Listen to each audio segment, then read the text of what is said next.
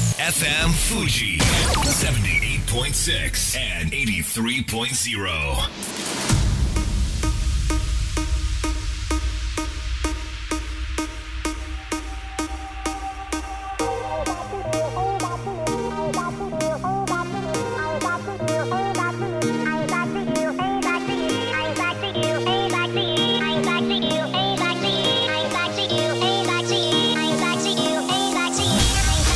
月曜夜のひとときいかがお過ごしでしょうかこの番組「みんなのラジオは」自分の故郷を盛り上げたい誰かの役に立ちたいぜひ知ってほしい聞いてほしいそんなたくさんの思いを発信していく番組です本日で第99回の放送東京代々木のスタジオビビットより公開生放送でお届けしてまいります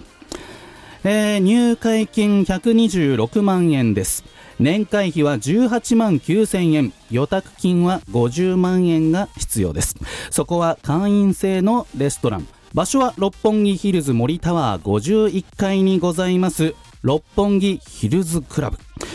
まあ、こちら会員もしくは会員が同行しているまたは会員に招待されたそんな方しか入店を許されない、えーというところなんですけれども先日、まあ、そんなヒルズクラブに行く機会がございましてうちの会社のスポンサーさんがですねヒルズクラブの会員だったとちょっとびっくりしたんですけれども、まあ、それで私ワクワクしながら当日待ち合わせ時間を迎えたわけですけれどもそうしましたらお店に入る直前ですよその会員の方から LINE が入ってあそうだそうだごめんごめんドレスコードあるからね気をつけてね T シャツとデニムは NG だからねっていやちょっと待って今 T シャツとデニムだよっていうでまあいつもそんな感じの服装なんですけれども私どうすんのこれとそうするとねもういや脱ぐの買うのっていいなんかいろいろ迷いながらお店の前に着いてしまいましてまあそうしましたら案の定、えー店員の方にですねご予約の方ですかとまあお声掛けいただきましてまあ私その会員さんのことをいつもチャックって呼んでるんですよだからあのーなんとなくこうチャックで予約してるのかなってまあ還暦を迎えるぐらいのおじさんなんですけれどもね、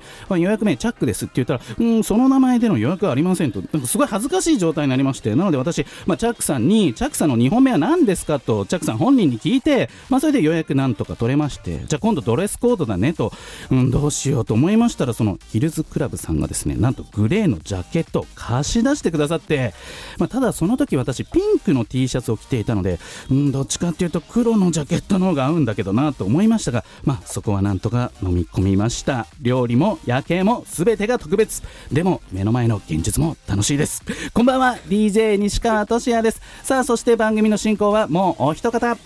うも毎日健康唐揚げ生活有野いくですよろしくお願い申し上げますよろしくお願い申し上げますいや貸していただいたのに、うん苦労を求めるっていうのが西川さんらしいなって思いました非常識ですよ ねでも言ってませんよそんなこと店員さんに、はいグレーのジャケットにピンクの T シャツを合わせました、まはあ、いなのでねもうちょっと写真は遠慮したんですけれど もなんかある、そういう会員制のレストランに行ったことってあたまにああ本り当ますねすごいあのドレスコードっては始そうまる前はうわちょっと面倒くさいなーって思うんですけど、んうん行ったら行ったであやっぱりこの場に馴染めて、あうん来てきてよかったって思いますそうですよねみんながそういうなんか清楚な雰囲気だからなんかこうお店の秩序もある程度保たれてそれがいいなって思うんですけど、はいちなみにいくちゃんはいディズニーランドにもあ会員制のレストランあるのご存知ですか知ってますもちろんあ名前とかわかりますはい、ルートい60や違うと思うよ。クラブ33っていうところのさ、もうさすぐ答え言っちゃうわ 俺。どこ逆にそれ。いや数字が2桁っていうのは覚えてたんですあよ。のクラブ33っていうところなんですけれども、はい行ったことあります？いやないんですこよ。こもね会員の方に連はいれてこられるか、会員の方に予約してもらわないと入れないとこなんですけあどのワールドバザールのところに扉があるんですよね。えーっとちょっとその詳細はでも1回だけ行ったことあってえすごいそう招待してもらったことあるんですよへえ。クラブ33でも SNS に上げちゃダメうわっていうルールでまあなのでなかなかね本当に秘めた、うんうんところっていうかあれだけ有名なところなのにそういう場所を作っているところが面白いなと思いましー。た、はい。さあそれでは本日もみんなのラジオ元気よくスタートです FM Fuji FM Fuji. 78.6 and 83.0. この番組は株式会社フレイマ、アペライオン株式会社、柴田ホーム会計事務所、甲州藤川本美市純米大吟醸の提供でお送りします。さあここからは当番組のコメンテーター株式会社フレーマー大室秀明さんに登場していただきましょう大室さんよろしくお願いします、はい、よろしくお願いします。あの、はいはい先週はね、私、下関出張でお休みでございましたけど、はいうんお帰りなさいその間、なんか、西川さんは、はいあらゆるところでイベントに出没してると本当か、ですしてないとよか。そうなんですよ、はいまああらゆるところというか群馬県みなかみ町に限定されてますけれども、 はいみなかみ町も広いので群馬県一広い、あのー町なのでね、まあ、はいそこの至るところで行われたイベントに、まあ、出演させていただいたっていう感じなんですけれどもお、まあ、昨日はですね、はい、あのー花と緑の群馬づくり2019っていうイベントがありましたこれ1ヶ月続くんですけどもほう昨日から始まって長いですね。まあ、それの企画プロデュースを私やっておりますのでね、まあ、昨日初日を迎えまして、うん無事に終わったんですよそこで司会をしてくれたのが有野育さんですよはい、ねえ司会本当にさせていただきましたお元気疲だれな様でしたはいもう大タイトルの通り花と緑に囲まれたステージイベントで、本当に開放感あって楽しかったですうん、でもあのアーティストさんが群馬以外から来られた方っつったら結構いらっしゃいましたねねへうーん、場所はねもう車がないと絶対に行けないようなところなんですけれどもでも多くの方にお越しいただいてなんかこういうイベント、うんまあ、特に屋外かな、はい、なんか集客ってうん、どんな方法がありますか ね、大村さん。これね、もう本当難しいんですけ難ど。しいですよね。もあの、どんどんどんどん SNS のせいで難しくなっちゃってるのもあっておお。というと、というと。逆にその注目が分散するのあでー人を集客するのってものすごく難しくなっちゃうのと、うんうんうんあとやっぱりもうみんなバーチャルの世界なんですよね現地うんにやっぱ足を運ばなくても見れる方法とか参加できる方法が増えてきちゃってるので。確かに、うんあと確かに。逆に言うともうイベント側もそこまでを加味してイベントを作り上げないとうん全体として盛り上がらない形にはなってきてるかなっていう印象ですね。なるほど。ちょっとその辺取り入れていきたいと思います。はい、さあ、ここからはこちらのコーナーです。西谷信弘の解決ビジネスのというわけで、西谷信弘さんです。よろしくお願いしまおす。願いどうしぞまよす。ろしくお願いします。では、自己紹介をお願いします。はい、えー他人が作った現実ではなく、えー自ら現実を作りたい人、うんそれから企業を応援するトレーニング、コンサルティングのアペライオン代表、そして行動変革プロデューサー、えー著者の西谷信弘と申します。なんと、有野育さん、悩みはい今日で西谷さんのコーナー最後なんです。なんと1年頑張っていただきました。そうです。ね。はい、12回ですね。感想としてはいかがですかこの1年。えーっとですね、うんうん最初はとにかくはい。緊張したなとほうほうほういうのが、うん最初の3回、うん4回ぐらい、ものすごく緊張したなっていうのがありましたうね。んまあ一番のリスナーである奥様からかなり厳しいご指摘があったと。なんかえらい緊張してる とかね、あのーなんか普段と違うとかね、うんうんうんいやーでもやっぱり生放送って言われるとね、まあそうですよね。これ、録音してね、編集して出していただけるんだったらいいんですけども、一 切やっぱありりま実せん現できないじゃないですか、間違いなくそうですねね。普段のような変な言葉も使えないしとあだいぶじゃああ今日はいつも整った西谷さんでいてくれてたってことなんです。ある程度は。ある程度は、わかはいりました。さあ、そんな最終回の今日、どんなトピックでいきましょうか。えー今回はですね、はい今日からあるいは明日からうんできるコミュニケーションのまあコツですね、おーもうちょっと6つばかりうん。挙げさせていただければと思いはまいす。。まあ、コミュニケーションって今ものすごくやっぱ求められる時代になりましたね。そうなんですよ本当に。うんね。これなんでなんですかね。コミュニケーション能力うをんまあ会社が求める。事前に。まあ、だけど会社でね、言うと、その主体性とかを求めますとか言ってますけども、うんうん。結局ね、コミュニケーションって考えてみると、はい。学校とかで勉強してないんですよね。あー確に。かに耳があって、口があるからうんできるだろう、前提として。うん、だからあの、習うより慣れろうんの世界ですよね。うんだけど、漢字も何もかも全部学ぶし、だって英語なんか、中学生になったら必ず単語の読み書きから始まりますもんね。うん、そうですよね。だけまど、あこれはやらないんですよね、コミュニケーションは。海外ではやるんですかコミュニケーションはね、大学まで行くと、まあ、今最近日本の大学もそうですけど、はいあのコミュニケーションのいわゆるそのコースっていうのはあるんですね。あるんだ。だから私は大学行ってる頃からアメリカはあったんですね。そうなんですか、コ小ミュニ村ケーションメジさャーん。というのが。コミュニケーション。知りませんでした。海外では積極的にアカデミックな要素として取り入れられている、アカデミックのみならず、実践的にも使えるというあことあですそうなよんでね。すね、まあ、コミュニケーション6つの要素があるということで、はい1つ目はあの実際はですね、はいもっとたくさんあるんです、コツって、うんうその中からちょっと中心と思われるものを6つ挙げまあすりね。がとうございます一つは、うんえー簡単な言葉を使いましょうと、ほコツ1ですね。うというとあ簡単のな小言学葉校を使う3年生ぐらいでも分かるように。あ専門用語を使わないという意そう味ですかね、あの会社間でも専門用語使うのは極力避けた方がいいです。へえお客さんは分かってるだろうなと思って、こちらは営業側は話しますけどうんも、うんうんいや、それはね、しかし会社同士の中で、ん A 社、B 社の中ではその、やっぱり表現の仕方が違ったりすることもあるので、そっかそっかそっもう誰にでも分かるように話をする。で、こちらがもしよ中身をよく理解していれば、はい小学生にも分かるように説明できるんですよね。うんなるでほどきないということは理解してないとはいいうことです。そして2つ目はえー間を大切にしましょうと。間を大切にする、間ですねなんとなく私職業から間を嫌ってすぐに沈黙を埋めたくなるんですけれ どもそういったのは DJ ですからね。間はあった方がいい、あの、ラジオでずっと黙ってると、うんラジオ壊れたのかなと思いますうよん、ね。本当怖いですねあのそういうものじゃないですよねではなく、てはいやっぱり会話の中では、うん例えば私がお客さんにこう話をしますよね、はい、つるつるつるっと説明しましたと、商品かなんか、うんで相手が黙ってるんでと思って、こっちは気になって、追加で発してしまうとですね、それ聞かなきゃいけないんで、相手は咀嚼して、その理解する時間、奪われちゃうんですよね。だから喋ったら、やはりその相手の顔を見ながら、理解してるかどうかなっていうことも含めながら、やっぱりこう見届けるというそかっ、かそっかで返事を待つことですよね。はい、そして3つ目、 3つ目、これはですね、まあ、まあ、とも絡むんですけども、まあ、話が途切れた場合、うん、まあ、ゆっくりと。どっかで途切れますよねどんなにうまく話しても途切れます途切れますおよ酒ねを飲んでても途切れますからね。はい、なのうで、んその時は、ふーっとね、息を吐く。深呼吸的な感じですか息をもう単純にゆっくり吐く。うん、あのーこれ相手何の意味がに聞こえるように別に吐かなくていいんで、うん普通に吐いてれば。ため息にね勘違いされたらこれ大変ですかそらうね そうそう。だから普通に吐いてればいいんですけど、ゆっくりですね。そうすると、うん時間が経つので、うんその間にね、おそらく相手からほう何か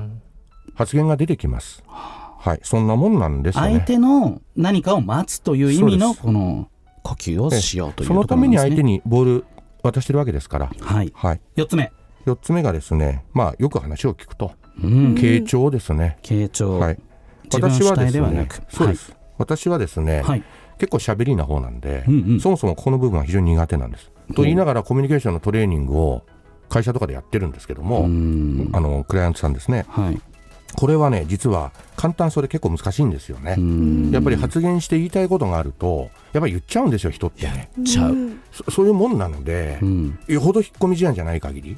なのであのやっぱり聞くことはす傾ご聴しようくと大事、はい聞くことで相手の言ってることを理解して、まあ、やり取りするってことですわかりよねました、5つ目はい、えー避けたら倍返しになるぞと避けたら倍返し、テレビドラマじゃないですけどね昔の,、うんうんあの半沢さん倍返しえーそうですね、はい倍返しどういうことですかこれはこれはね、はいあのま、間を開けるとか今言ってましたけどもうん喋、らない方のこと、はい言ってましたけども発言するという意味において、うんあのやはりね、これが問題だなと思ったら、きちっと伝えること、前もこれは言ったことあるんですけども、はいあの問題点はきちっと訴求するとか、ここの部分のお話は伝えておかないと、多分勘違いするなと思ったら、そのことは追加でちゃんと話すとかうね、んあの変なところで、いや、これ言ったらやぶへびになるかなとかね、うんそういうことを考えるとですね、あの後でそれ分かったときに、なんであいつは何で言わなかったんだと、今になって分かっても困るんだよっていうことが発生しうるんですよね。今そこで怒られるかもしれないけど、言うべきことは言わなきゃいけないよっていうことですよ今ね。言ったら下手すると怒られない可能性もあるうんということですよね。だから、まあ、倍返しどころかもっとになって戻ってくる。トラブルの内容によっては、金銭が絡む可能性も出てくるとわかりました。いうことですね。最後6つ目。はい。えー、なるほど。ああ、そうなんですね。うんうん。ああ、なるほど。やっぱりそうなん。やっぱりね、こういう、あの、反応はした方がいいですね。肯定する。えーなるほ共ど感す、うんなるほど。要は、あ今同してい意るしますと。うんそうです。そうです。まさにそれです。おー今しこてれいまね、す。言われて気分の悪い人いないんですよね。話をされてですね、なるほど、いや、でもねっていうはやめた方がいいんですよ。なるほどでやめた方がいいんですよね。ああでも、しかしはあんまり言わない方がいい。あのー少なくとも、なるほどそうですねって言ったからといって、納得してるわけじゃないんですよね。相手の言ってることに対して理解を示してるんで、それはやっぱり理解しましたというサインを送ることになるんで、コミュニケーション上はすごくそのスムーズにものが運ぶので、いいことはでいすね。、わかりました、はいということで1から6まで出揃ったところで本日のはい締めの一言をお願いします、はい、えーコミュニケーションは学ぶものです。ナチュラルでは難しいというナことチでュラルすでね。は難しい、はい、自然的にやってみてもあの結構難しいですよと。あ流れに任せたりノリで行くんじゃなくて、はい計画的に行きましょうといそうですうところなんですねはいわ、かりましたというわけで西谷信弘さん1年間はい。ありがとうございまはい、こしちたらこそありがとうございました。愛してる愛してるえーお届けしているナンバードラマ「凪のおいとま」えードラマの主題歌になっておりますけれども舞台が私の地元立川なんですよね、まあ、だからテレビ画面に映る景色が大体分かってあここは立川の設定になってるけど東中上のクジラロードだねと かまあ一人で突っ込みながら見ております美和でリブート FM Fuji. FM Fuji. 78.6 and 83.0. さあみんなのラジオ改めまして私西川俊也と有野行くと大室秀明でお届けしておりますここからはこちらのコーナーです教えて柴田先はい。というわけで、柴田純一先生です。よろしくお願いします。よろしくお願いしますでは、。自己紹介お願いします。はい、えー、遺言相続専門30年のおーいわゆるご、えーゲートキーパーと言われておりますもう遺言書作成から皆さんの揉め事をまもあまとめる仕事はい。それから家の解体販売うんすべて業者全部呼べます、うん。そういうことでゲートキーパーになっておりますはい。さあ、今日はどんなトピックでいきましょうか。はい、今日はですね週刊誌でいろいろと就活の問題特うにあなたが亡くなる時、大変だよ大変だよっていうようなことで終わりのちょっと活動の脅かさ方れね。るねうんうん生そういう方々に朗報ですうんうん。おなんだろう。なぜなればはい。解決の糸口を今日ご紹介します、うんうんうん。え教えてほしいです、はいまず自分が死ぬ時に遺言書を書けばはい。子供たちが遺産分割協議をしなくて結構です、うんうんうん。ねそうですよね。したがってその遺言書のグレードの高いものを作りましょうクオリティの高いものを作りましょう。はい、そのためには何が必要か、うん自分目線をもうちょっとグレードアップしましょうう、ん。簡単に言いますとねいろんな問題抱えてる方がいるんだけど、はい自分が住んでいる家だけは長男に渡したい長男に渡したいって遺言状で、うん自分の家は長男に渡すこれだけ書く遺言状ある、本当にあるんですよ他にも書くことあるだいろうっってぱいいあるうのね。にも、うんそうすると遺言状はそこは有効、しかし後の財産は遺産分割協議ほとんど解決してないってことですしてなね。いそのピンポイントで来られると。うんいろんなことを考えてね、もう私無理、無理、ーしたがって自分のできる範囲でやろうという人が多いんです。こじんまりとまとめちゃおうと。これあれですか遺産分割協議の時に長男、はい、お前家もらったよなって。はい、あとはいいよな、はいみたいなことは通用しないわけですよね。やっぱそこは、そこはね、いろいろ問題があります。あありますか。あります。はい、じゃあまあそもそも遺言書にそういうなんかこうピンポイントだけっていうのはよくないってよことくないですよね。それがね、みんな子供さん方がね、困っちゃったってことになるから、いや困るわどうかね、お父さん、お母さんは自分のことだと思ったら、うん専門家、ちゃんと信頼できる専門家うんと一緒にですね、うんこの設計図を作る。えーこれをおすすめしますよ。じゃあなんか例えば自分が飼っているうんワンちゃんとかに相続するとかそうはいうい極端な例とかもあるんですかございます。あるんかい。あある私はね、今までね、それでお断りした例がそれなのい。やそうですよね。うんお子さんいらっしゃらない、ご主人さんがいらっしゃる、うんうんうんご主人の目の前でね、うん奥様が、ご主人さんには全然相続させません、資産家のお嬢様なの。うんそれで、ワンちゃんに全部やる遺言書をあなた書いてって言われうんそのワンちゃんの飼い主になりたいですね。た。